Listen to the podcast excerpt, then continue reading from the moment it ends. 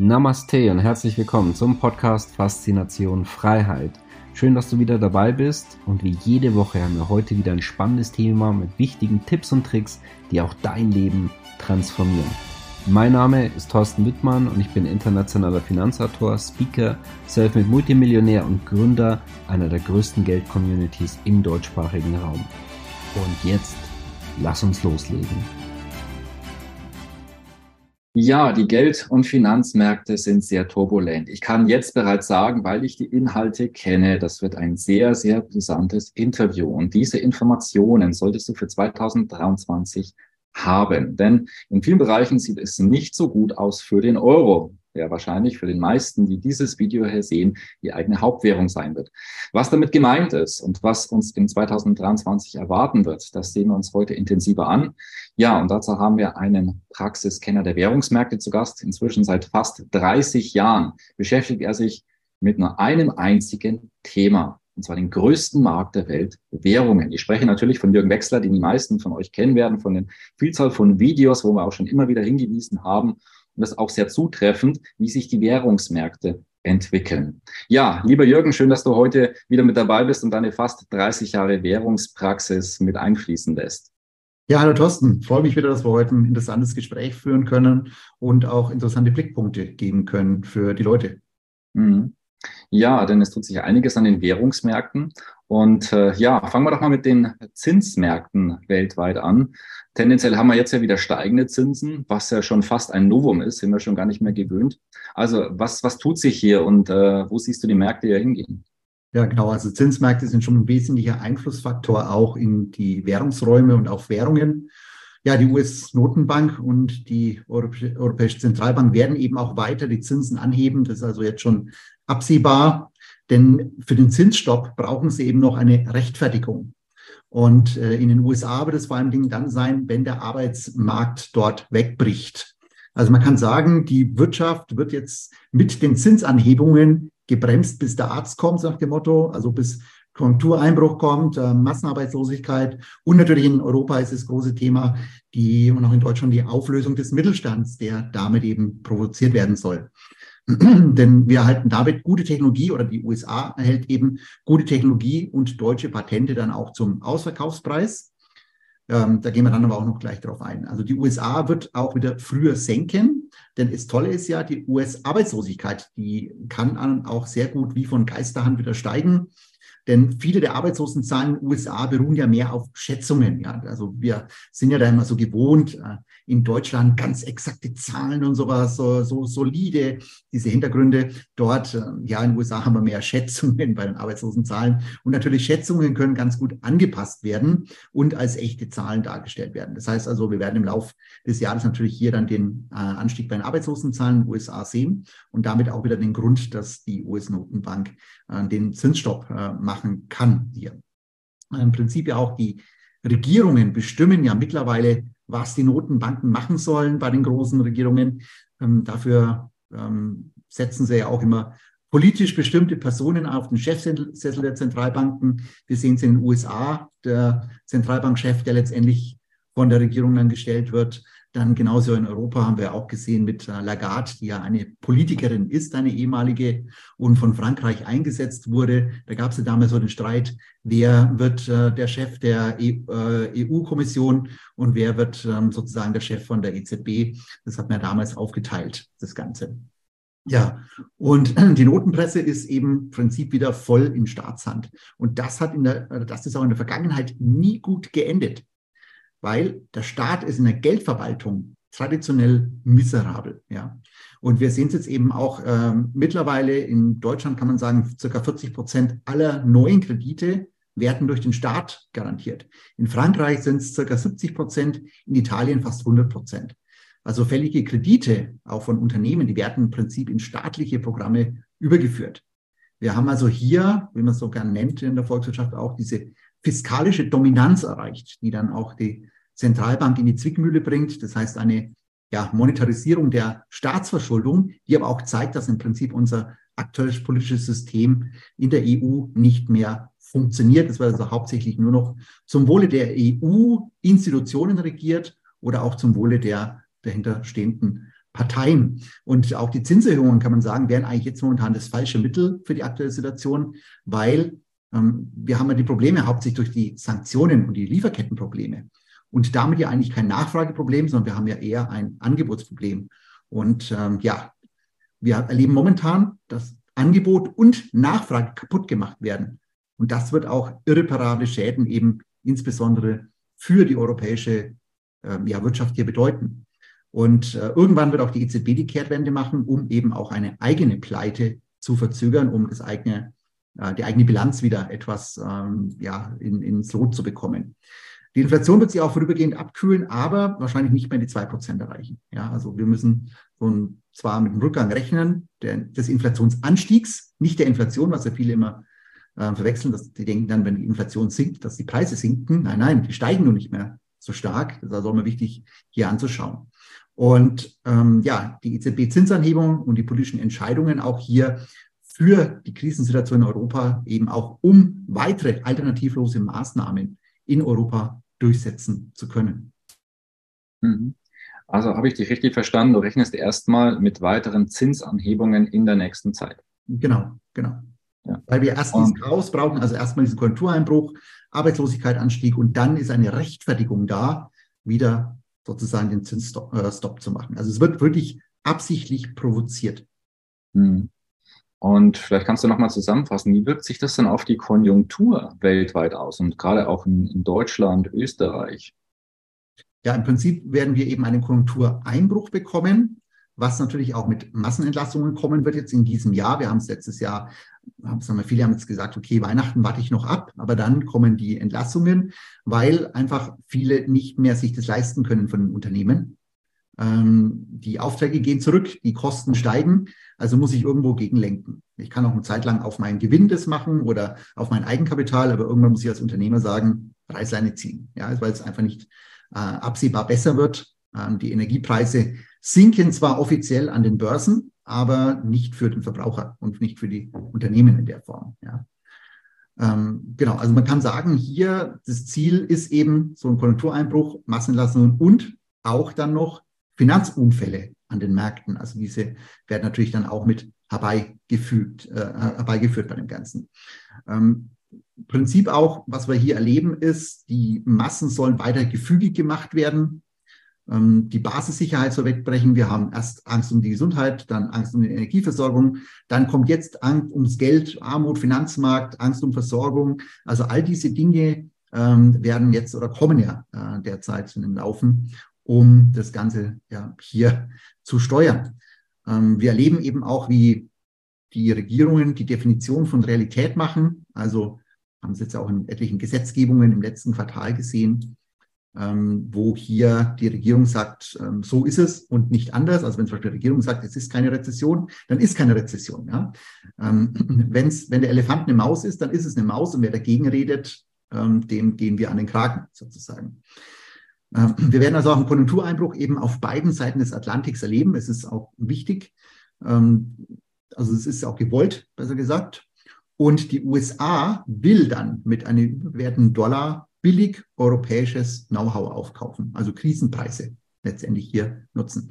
Wichtig ist immer, wenn ich auch über bestimmte Länder spreche, ich meine nicht die Bevölkerung dort, sondern ich meine immer sozusagen, was dort von den Regierenden ausgemacht wird. Nicht, dass dann jemand sagt, ich habe was gegen den oder diejenige ähm, Länderbevölkerung, sondern mir geht es immer nur ja um die Betrachtung der wirtschaftlichen und politischen Situation, die hier vorherrscht.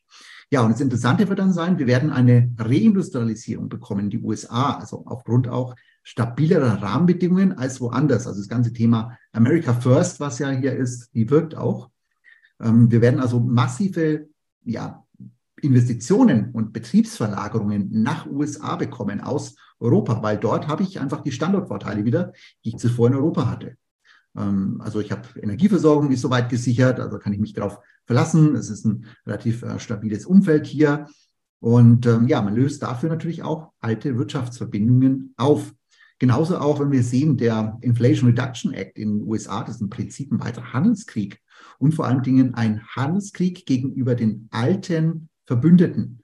Ähm, also die, dieses Subventionsprogramm von über 300 Milliarden US-Dollar, was da aufgelegt wurde für ein Inflationssenkungsgesetz, wie es genannt wird, Ähm, das wird vor allen Dingen auch natürlich Schaden unternehmen in Europa, aber natürlich auch Japan oder auch äh, asiatische Staaten.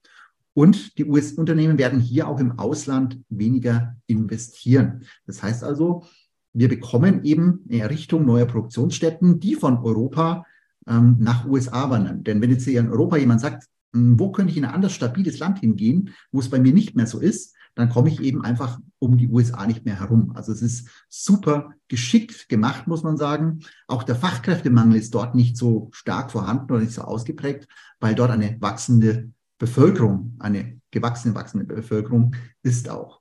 Also man kann sagen, die USA wird Europa und Deutschland hier nochmal richtig ausbluten lassen und eben Technologie und Mittelstand mit einem starken Dollar aufkaufen. Vor allen Dingen eben bevor es der große Wettbewerber die Chinesen machen, denn die würden das dann machen. Und was hier abläuft, ist auch ein altbewährtes Rezept der letzten 100 Jahre, also woanders ein Chaos auslösen und dann eben auch das Tafelsilber als Retter billigst aufkaufen. Aber es geht immer wieder um diese Technologien. Ja, gleichzeitig auch mit dem Konjunktureinbruch werden wir in Deutschland und auch in Europa ähm, konfrontiert werden mit enormen Steuereinbrüchen. Denn kann man ja einfach hochrechnen, ja. Ähm, wir haben nochmal eine Sonderkonjunktur gehabt mit 2021. Die Steuereinnahmen sind massiv angestiegen. Ja, 2022 war dann aber, was man schon sehen konnte, hohe Energiepreise, die Margen gehen zurück. Ähm, die Unternehmen werden eher in die Verlustzone auffahren. Das heißt also, die Steuereinnahmen äh, werden massiv einbrechen, auch Thema Massenentlassungen, die stattfinden werden. Ja, das, das geht alles auf die Steuereinnahmen. Das heißt, wir werden hier ein riesen Problem bekommen, ähm, dass plötzlich neues Kapital nochmal notwendig ist, neue weitere Verschuldung. Und da muss ich mich fragen, ob man noch ein weiteres Sondervermögen hier aufmachen kann. Es ist ja interessant, dass man neuerdings, ähm, wie soll ich sagen, Konsumausgaben des Staates ja als Sondervermögen betrachtet. Aber das wird ein ganz großes Thema für uns sein, denn natürlich mit diesem Steuereinbruch bekomme ich eine Rechtfertigung für Steuererhöhungen, beziehungsweise natürlich eine Solidaritätsabgabe der Reichen, die hier bestimmt davon profitieren konnten, von den höheren äh, Preisen, die stattgefunden haben. Also das ist ein ganz wichtiger Prozess, der hier stattfindet. Auch diese Steuereinnahmeneinbruch wird eben entsprechend ähm, ja, äh, zu weiteren Problemen führen. Auch im Finanzsystem äh, werden wir in vielen Ländern 2023 hier Probleme bekommen. Und Deutschland kann man sagen, wird mittlerweile auf ein Niveau eines Schwellenlandes zurückgespült. Ja.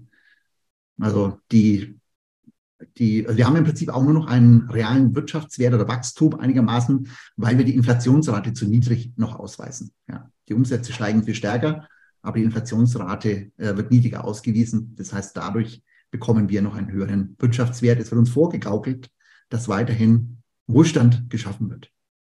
Hm. Bevor wir gleich nochmal auf die Währungen eingehen, was das für Euro und Co. bedeutet, vielleicht kannst du ein paar Sätze zur Schweiz sagen. Die ist ja mit Inflation besser durchgekommen, gilt ja auch eher so als, als Ruhepol. Wir haben ja auch viele Zuseher aus der Schweiz. Äh, wie sieht's denn dort aus?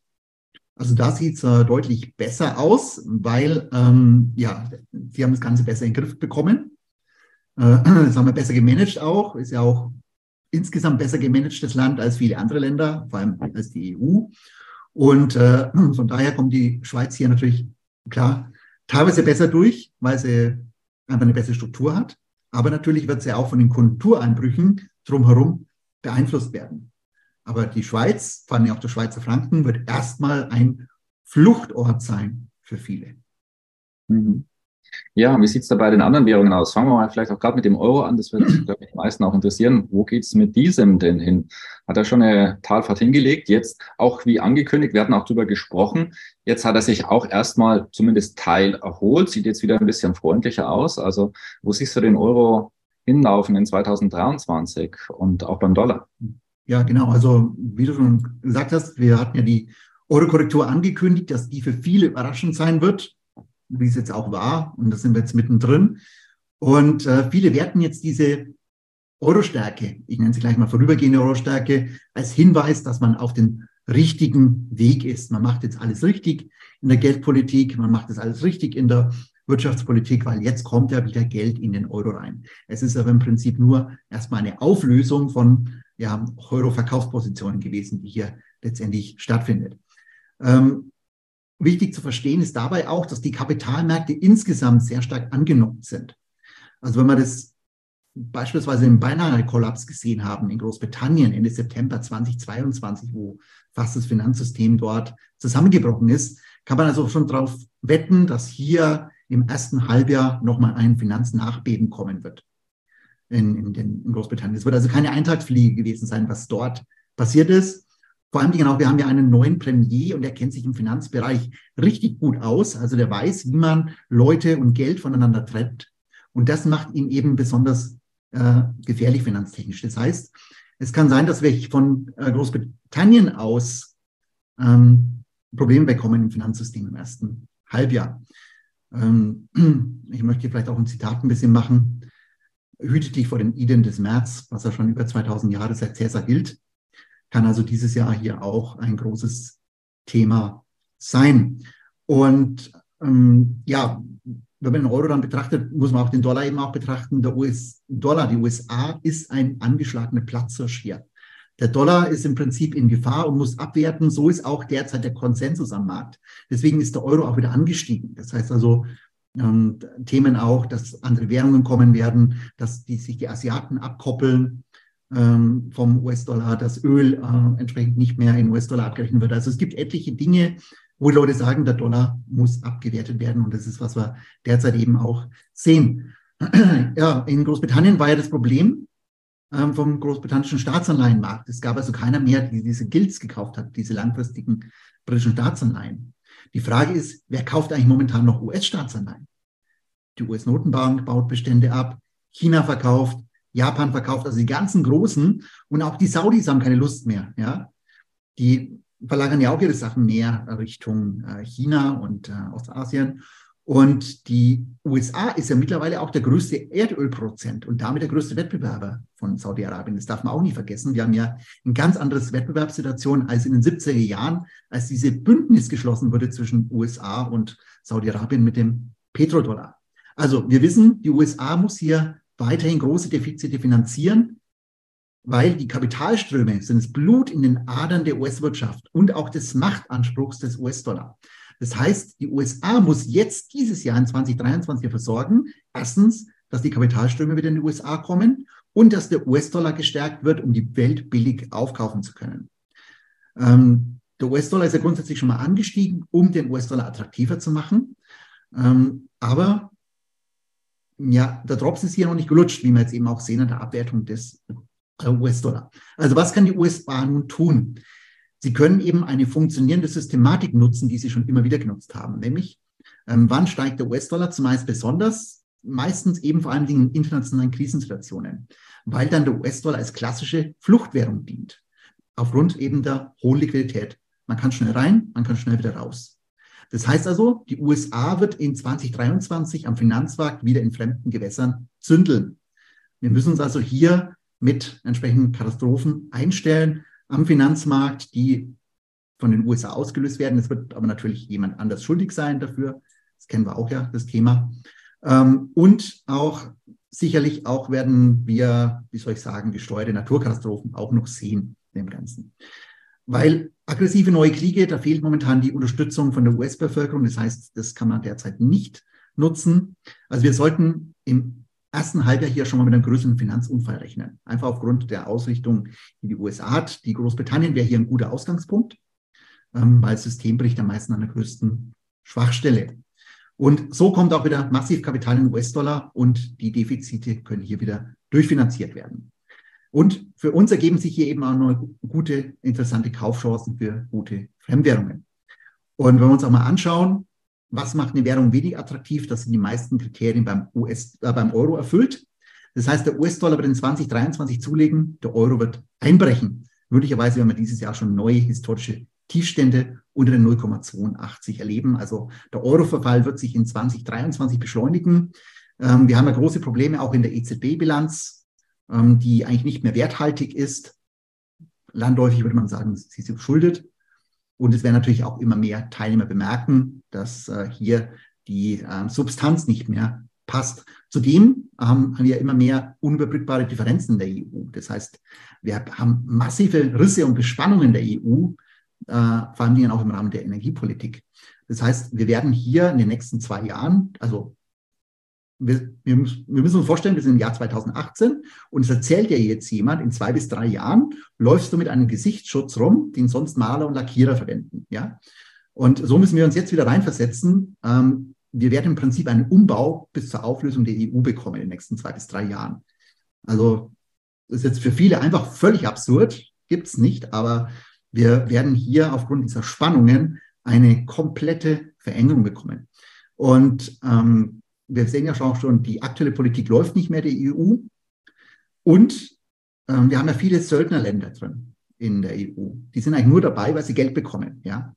Der Rest ist denen, also dieses europäische Gemeinschaftsdenken, was hier auch von Deutschland ausgeht und so, das, das ist nicht überall. Das ist ein ganz anderes Denken. Kohle fließt, okay, wir sind dabei, Kohle fließt nicht mehr, wir wollen gar nicht mehr dabei sein. Und die Zahlerländer, denen geht jetzt momentan das Geld aus. Ja? Also deswegen, wir werden hier massive Probleme bekommen. Und es gibt ja schon die ersten, die keine Gelder mehr erhalten, mit Ungarn und Polen.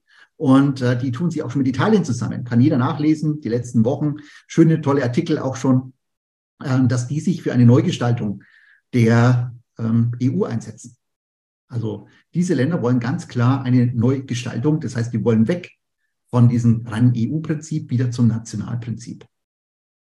Und damit ähm, werden wir ähm, natürlich hier die Umgestaltung erleben. Und das wird sich auf den Euro nicht gut auswirken. Das kann jeder sich an der Hand abzählen, ja. Dass, wenn ein Land in starke Probleme gerät und möglicherweise in eine Auflösung gerät, dass natürlich dann auch die Währung ist nicht mehr. Das heißt also, Auslandswährungen werden dringend notwendig sein fürs eigene Vermögen, ähnlich wie es ja in anderen Schwellenländern passiert. Also die meisten werden diesen Finanztsunami überhaupt nicht kommen sehen, ja, denn werden auch einen größten Teil des Wertes auch ihres Vermögens, ihrer Eurosparnisse verlieren hier Meistens werden ja in diesen Phasen 90 bis 95 Prozent von ihrem Geld getrennt. Und ähm, ja, das ist eben auch wichtig, damit man die Leute hier weiterhin im Land halten kann, äh, weniger unabhängig hat. Und im Prinzip kann man sagen, in 2023 gehen wir jetzt in den fünften Akt eines Tragö Tragödien Fünfaktes über. Ja, also Fazit, Dollar wird steigen, Euro wird massiv einbrechen. Mhm. Das hört sich ja nicht so gut an, aber dort, wo Risiken und Gefahren sind, sind ja auch immer Chancen. Ähm, wo siehst du denn eben genau diese Chancen bei diesen Entwicklungen? Ja, genau, das ist wichtig immer. Wir müssen uns vorbereiten auf gewisse Situationen, aber auch dann gucken, wo sind die Chancen, also nicht in die Starre verfallen. Da ist natürlich auch viel, denn im Prinzip werden wir in Europa, in Deutschland wieder als Emerging Market. Das ist natürlich eine spannende Situation. Das ergeben sich auch neue Dinge. Ähm, was die Lieferkettenprobleme uns gebracht haben, heißt, wir brauchen eigentlich wieder eine Versorgung, die näher an uns ranreicht. Das heißt, wir werden nach Deutschland, Europa ein Resourcing bekommen. Was bisher irgendwo in Asien am billigsten Ort produziert wird, wird eben mehr zurückwandern. Ähm, hauptsächlich natürlich in Deutschland werden nicht an Produktionsthemen angesiedelt, die energieintensiv sind, sondern vielleicht, wo ich eine Endfertigung habe, wo ich eine Qualität brauche am Ende des Tages. Das ist wieder interessant und da können sich natürlich Unternehmer schon mal positionieren und sich überlegen, wo kann ich vielleicht dieses Resourcing mit begleiten und meine Leute dann entsprechend umschulen und muss sie dann nicht entlassen. Ja, also es sind wirklich auch für Unternehmer tolle Chancen. Ähm, auch ökologische Energiepolitik ebenfalls, neue Technologien, die hier aufkommen für Transport, Medizin, Telekommunikation, Digitalisierung, Automatisierung. Es gibt wirklich viele Dinge, die wir hier machen können noch. Und natürlich auch, wenn neue europäische Staatenbünde entstehen, dass man hier bilateral schaut, wo kann man äh, gemeinsam hier Wachstum machen. Und ähm, natürlich auch Geldsysteme. Also wie kann ich das Geldsystem umgestalten und dort eben auch meine Chancen suchen, äh, auch im Rahmen der Digitalisierung, Automatisierung, dass im Prinzip mit diesen neuen Geldsystemen hier eine neue Wirtschaft aufgestellt werden kann. Ja, also hier haben wir auch viele Chancen, auch wenn wir eben jetzt 2023 Prinzip des Jahr haben als Auftakt des Tests des gesamten Finanzsystems. Mhm. Bevor ich dich abschließend dann noch frage, welche Währungen das besonders interessant sind, Dollar haben wir zum Beispiel ja schon gesprochen, einmal der Hinweis, gerne teilen, liken, kommentieren, auch gerade teilen, dass andere Menschen solche Inhalte mitbekommen, was sich dort eigentlich alles zusammenbraut. Ja. Und ansonsten, damit du keine unserer Tippausgaben verpasst, unterhalb von dem Video findest du auch den Link. Da geht jeden Freitag eine Mail raus mit auch vielen weiteren Tipps und Tricks und auch unsere YouTube-Kanäle, auch von äh, Jürgen. Äh, das am besten auch ähm, abonnieren und äh, mit dem Glockenzeichen, damit du eben nicht solche wichtigen Tipps dann möglicherweise verpasst in der Zukunft.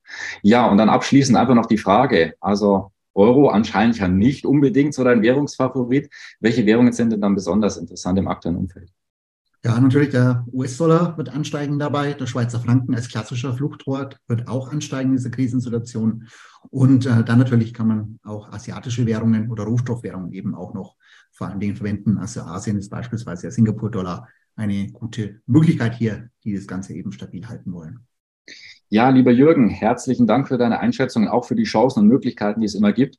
Ansonsten, damit du möglichst viele Infos hast, um da gut durchzumanövrieren, noch ein ganz, ganz wichtiger Hinweis. Wir haben die nächsten Tage noch ein Live-Geld-Training, da gehen wir viel intensiver auf die Währungsmärkte ein, auch auf das parallele neue Geldsystem und die Transformation des Geldsystems. Sei da unbedingt mit dabei. Du findest den Link unterhalb von diesem Video. Dort gerne eintragen du wirst dir sehr, sehr dankbar sein. Ja, und damit noch viel mehr Menschen auch solche Inhalte mitbekommen, wirklich gerne weiterleiten und teilen von solchen Infos. Die meisten Menschen sind dann ein bisschen Tiefschlaf. Ja, von dem her danke an alle Zuseher. Danke an dich, lieber Jürgen, dass du uns deine Kompetenz laufend zur Verfügung stellst. Auch unsere, unsere beiden YouTube-Kanäle am besten abonnieren mit Glockenzeichen, damit du keinen unserer Tippvideos verpasst. Ja, und ansonsten bis nächsten Freitag zum nächsten Tippvideo. Danke an dich, wie gesagt, Jürgen, und bis bald. Schön, dass du wieder dabei warst. Wenn dir der Podcast gefällt, erzähle gerne dein Umfeld davon, so dass auch dieses von den Inhalten profitieren kann. Und falls du es nicht schon gemacht hast, abonniere den Kanal, damit du künftig keine Folge verpasst und vor allen anderen informiert bist. Gerne kannst du uns auch einen Kommentar und eine positive Bewertung bei Apple Podcast dalassen. Bis zum nächsten Mal, dein Thorsten Wittmann.